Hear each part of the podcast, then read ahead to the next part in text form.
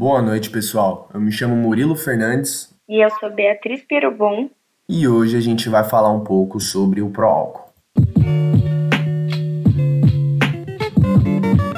Bom, pessoal, e para começar contando um pouco a história do pró-álcool, a gente vai ter que voltar um pouco lá nas décadas de 50 e 60, onde a gente tinha um cenário mundial que estava em um crescimento econômico bem considerável. E muito desse desse crescimento era devido ao petróleo, que até aquele momento era um recurso teoricamente barato é, em relação a outras fontes de energia. É, então, devido a isso, lá na década de 70, o mundo todo tinha uma alta e forte dependência do petróleo uh, nas suas economias. E dessa forma, os países produtores de petróleo daquela época perceberam que havia um, um excesso de demanda para uma, uma, oferta quase que inelástica ali no, no, setor. Então, esses países produtores decidiram criar o OPEP, que é, é a Organização dos Países Exportadores de Petróleo, e a partir desse grupo eles começaram a definir a quantidade de petróleo a ser ofertado para o mercado e, consequentemente, o preço do barril de petróleo. E é aí que a gente inicia e dá entrada na primeira grande crise do petróleo que aconteceu lá em 1973. E só para vocês terem uma noção, pessoal, essa alta do preço foi tão considerável que de outubro de 1973 a janeiro de 1974 a gente teve um aumento de mais de 300% desse recurso que era o petróleo. E então, diante né, dessa dependência imensa do petróleo, aqui no Brasil, os nossos governadores na época viram uma oportunidade de criar um plano que era o pró-álcool, né? É um plano nacional do álcool para poder produzir um biocombustível que seria uma alternativa ao combustível fóssil, para que a gente não fosse tão dependente dessas oscilações da cotação do petróleo e do fornecimento. Então, o pró-álcool ele foi criado em novembro, 14 de novembro de 1975 pelo decreto de número 76.593. E vale ressaltar, pessoal, que a entrada do, do etanol, nesse caso, né, no mercado, foi tão importante naquela época porque o Brasil ele não tava com não tinha recurso suficiente para importar toda a quantidade de gasolina que atendesse à demanda local. Então, essa é uma das importâncias da entrada do, do etanol nesse, no mercado.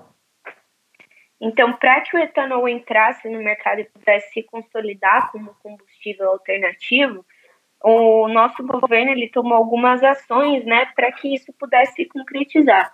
Então, algumas dessas ações foram incentivos fiscais, empréstimos bancários com juros bem abaixo da taxa de mercado para que esses produtores de cana-de-açúcar, que era a matéria-prima para a produção de etanol, eles pudessem se desenvolver, aumentar sua produção de forma que a produção deles é, atendesse a demanda nacional, né? E também houve um incentivo para indústrias automobilísticas para que elas pudessem desenvolver carros que fossem movidos a álcool. Então teve que ser é, formulada uma nova tecnologia para atender essa demanda. E como forma de que a gente pode citar, né, de desenvolvimento econômico e social é, de todas essas ações tomadas, pelo, pelos governos é que a gente pôde notar um aumento da produção agrícola, né, muito relacionado a isso que a Bia trouxe para a gente, né, da, do incentivo a produtores de cana-de-açúcar. É, então, todas aquelas, aquelas destilarias que já existiam, elas foram ampliadas, elas tiveram um processo de modernização, né, fora todas as outras novas destilarias que tiveram que ter sido instaladas para atender toda a demanda de produção. Né? E com isso, pessoal, vale citar aqui a criação da UDOP, tá? que é a União dos Produtores de Bioenergia.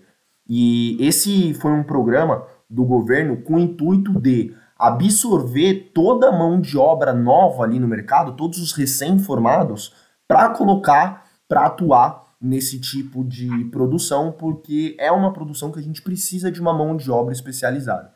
E aí, só título de curiosidade aqui, nos primeiros 30 anos da UDOP, nós tivemos mais de 100 mil formados para atuar nessa área.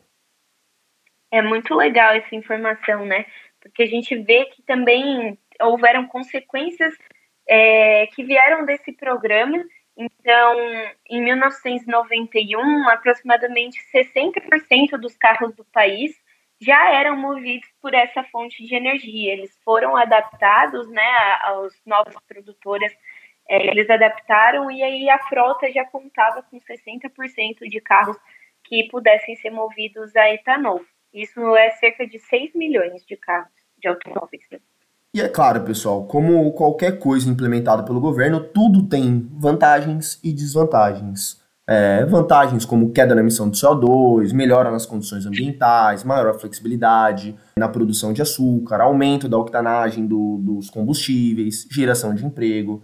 Mas eu acho que a gente pode deixar isso para uma próxima conversa, certo, Beatriz? É isso aí. Também temos alguns, alguns malefícios, né, que vieram como tudo o que acontece, como elevação de dívidas públicas, aumento de latifúndios monocultores, de cana-de-açúcar, é, mas, assim, como Suma, né, esse foi um programa muito importante para o desenvolvimento do nosso país. Bom, pessoal, então esse é um breve resumo do Proálcool e como o etanol entrou em ascensão aqui no Brasil, e eu espero que vocês tenham gostado. Até a próxima. Até a próxima.